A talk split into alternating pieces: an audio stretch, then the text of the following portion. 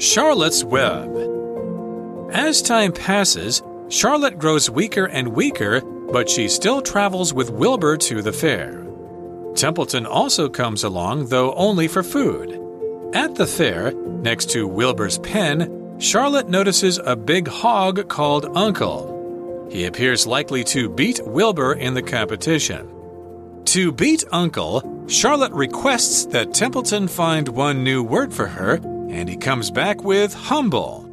Charlotte then begins to prepare and spin the last miracle for Wilbur. That same night, she uses all her remaining energy to create her own masterpiece an egg sack with 514 eggs.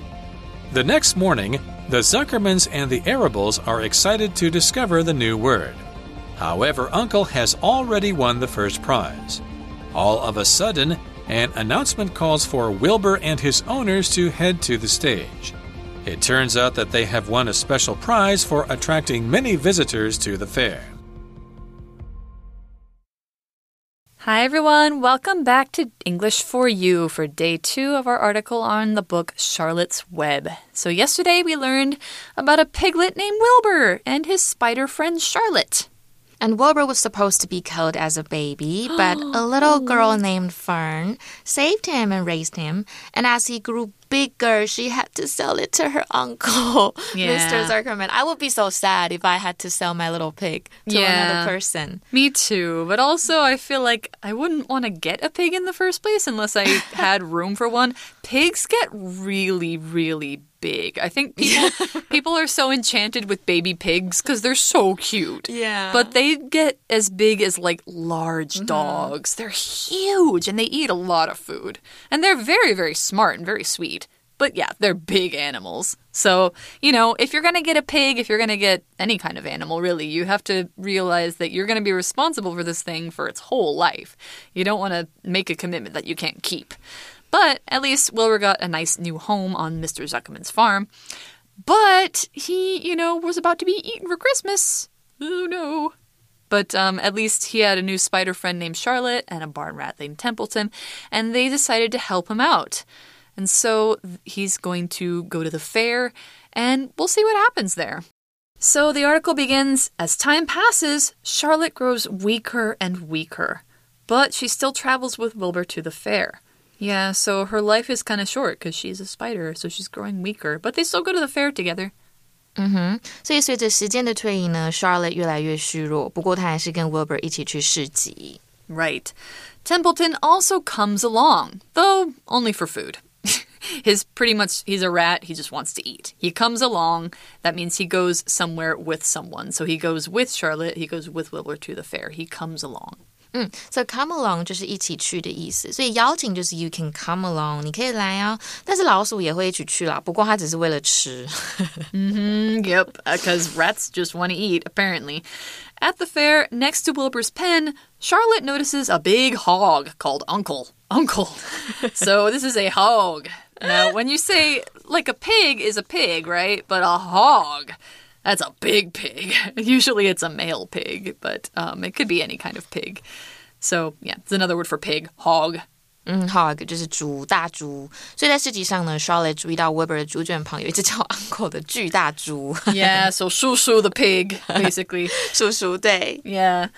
He appears likely to beat Wilbur in the competition. Yeah, so, you know, it, at fairs, when you have farm animals competing, the biggest ones, the healthiest ones, the best looking ones are going to be the ones that win. And if Uncle is a big old hog and Wilbur is just this cute little pig, Uncle's going to win. But it doesn't mean that he, you know, is going to, like, it doesn't mean Wilbur's going to definitely be eaten if Uncle wins. But he still wants to try to win. So Uncle seems likely to beat Wilbur. Beat um, sometimes means to hit somebody or hit something, like maybe with a stick or over and over or something. In this case, it means to defeat somebody in a contest. So, like, if you're playing a game with somebody and you win, you say, ah, I beat you, ha ha ha. Like, that's uh, like a way to say, like, I defeated you, I, I won. It's a more of an informal way to say it than defeat. So, an example the other team beat ours last year, but this, this year we won easily. 所以我们来看一下 seem 跟 appear 怎么使用哦。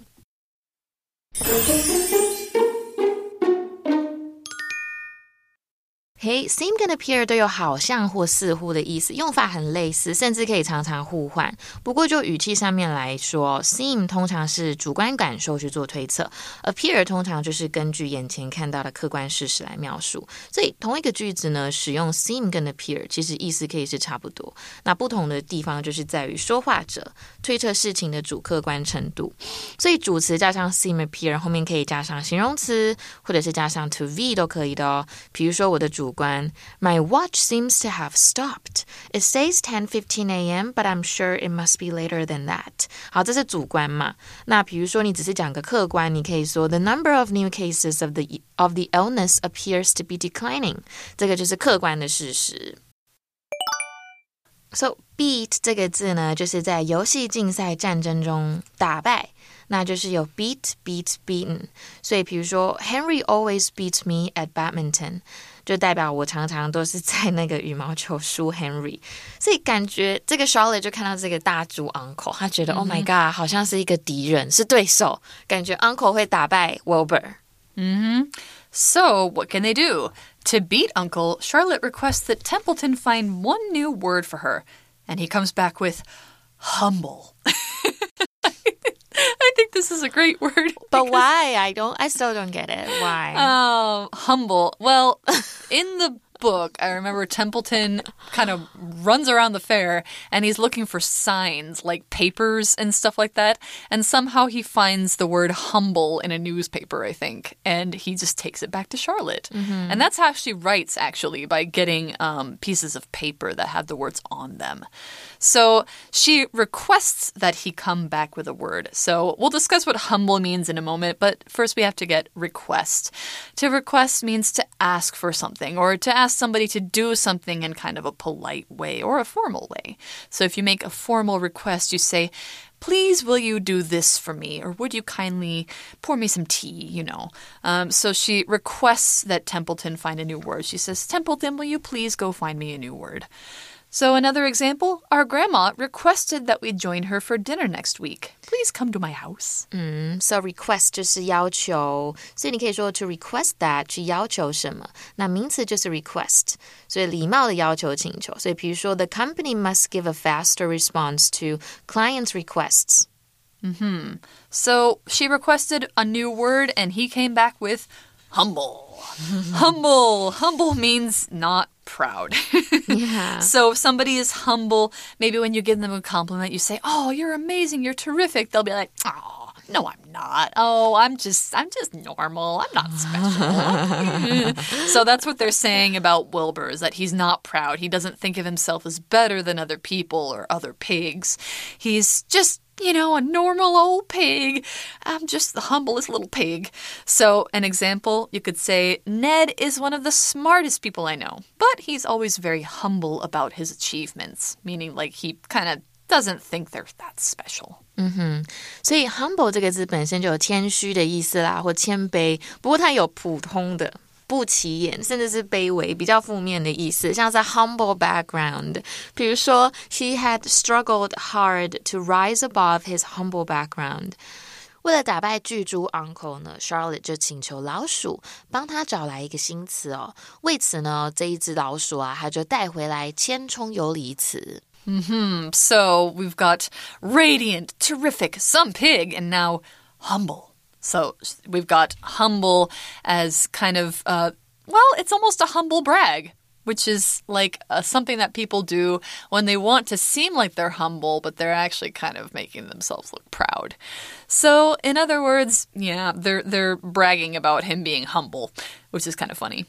The article says Charlotte then begins to prepare and spin the last miracle for Wilbur. Oh, so she's getting weaker. She's getting to the end of her life. But she is deciding to spin something for him. Now, when we're using the word spin about bugs or insects, or especially spiders, it means to form something by producing a fluid that quickly hardens into a thread. So, spiders make these threads that they make their webs out of. It's sort of the same word as weave, like you can say you weave a spider web or you spin a spider web.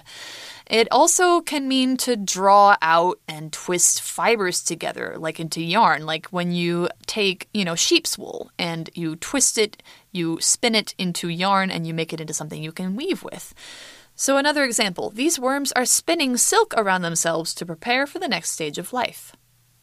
嗯，所以 spin 就是蜘蛛或昆虫的吐丝在这边，不过它也是有旋转的意思。比如说，the wheel can now spin freely，或者是有时候编织故事，我们捏造一个故事，英文就是 to spin a story。比如说，he spun me a story about being in need of money，就代表他根本不需要。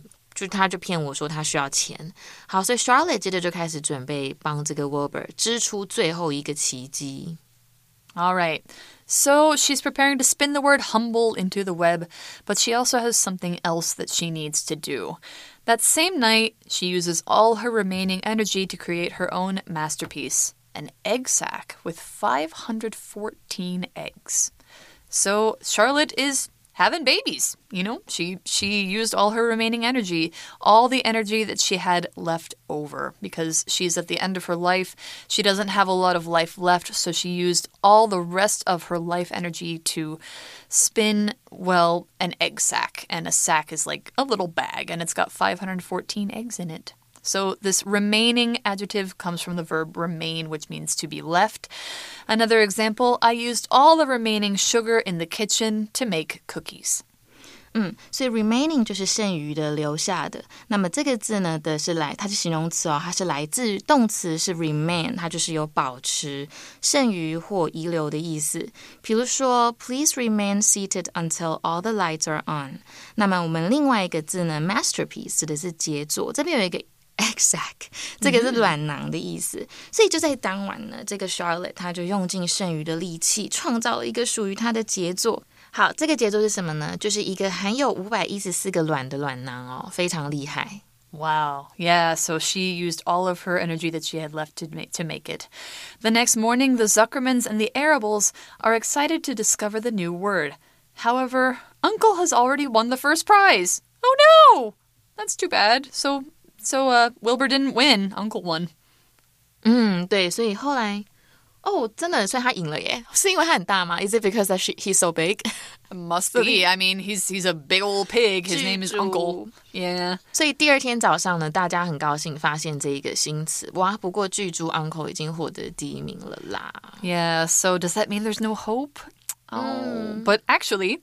that's not true, because all of a sudden, an announcement calls for Wilbur and his owners to head to the stage. Oh, all of a sudden. All of a sudden means suddenly. It's this phrase that's kind of showing surprise and happening something quickly. It's in a story when you say, all of a sudden, oh my gosh, something surprising happened and an announcement calls for Wilbur to come to the stage.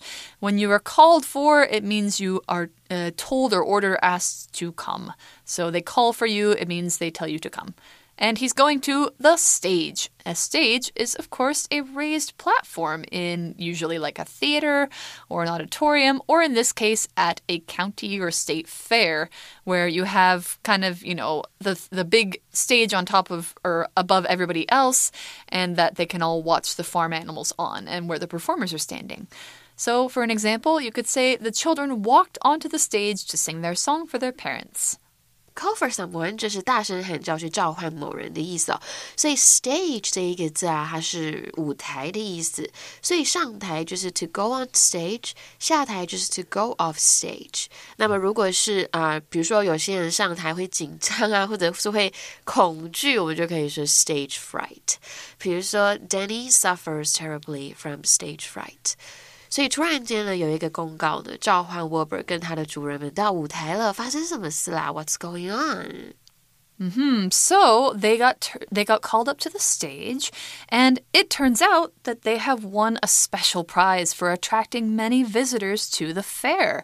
Wow, that's that's really cool. So even though Wilbur is not the biggest pig, not the fattest pig, or the most handsome pig, I don't know, it turns out that something special happened. When you say it turns out, that means that something happened and uh, ended in a particular way. So maybe you didn't expect it to, you know, be a certain way, but actually it turned out to be that way.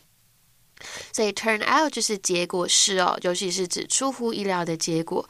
所以原来他们因为啊吸引了许多游客来到了市集，所以他们赢得了一个特别奖。嗯哼，So they've yeah, the fair is over, and and this is not the end of the story, and it's definitely not the end of Wilbur's story. So we're gonna find out in day three how this story ends, and it's actually got a really nice ending, even though there's some sad moments. But we're going to learn about that all tomorrow. So for now, we've got our for you chat question. What would you write in the message to beat Uncle? That's a good question. it had to be only like one word or two words. I don't know. What do you think? I think it'd be all right. Steak. S T E A K. Oh my gosh! But but but that means that Wilbur's going to be eaten. Really? Well, don't you think? Because it's the spider web is above his pen.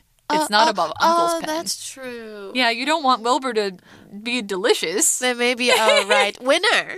Winner. Oh, oh. So nature says that he's the winner. So obviously, huh? What, would I?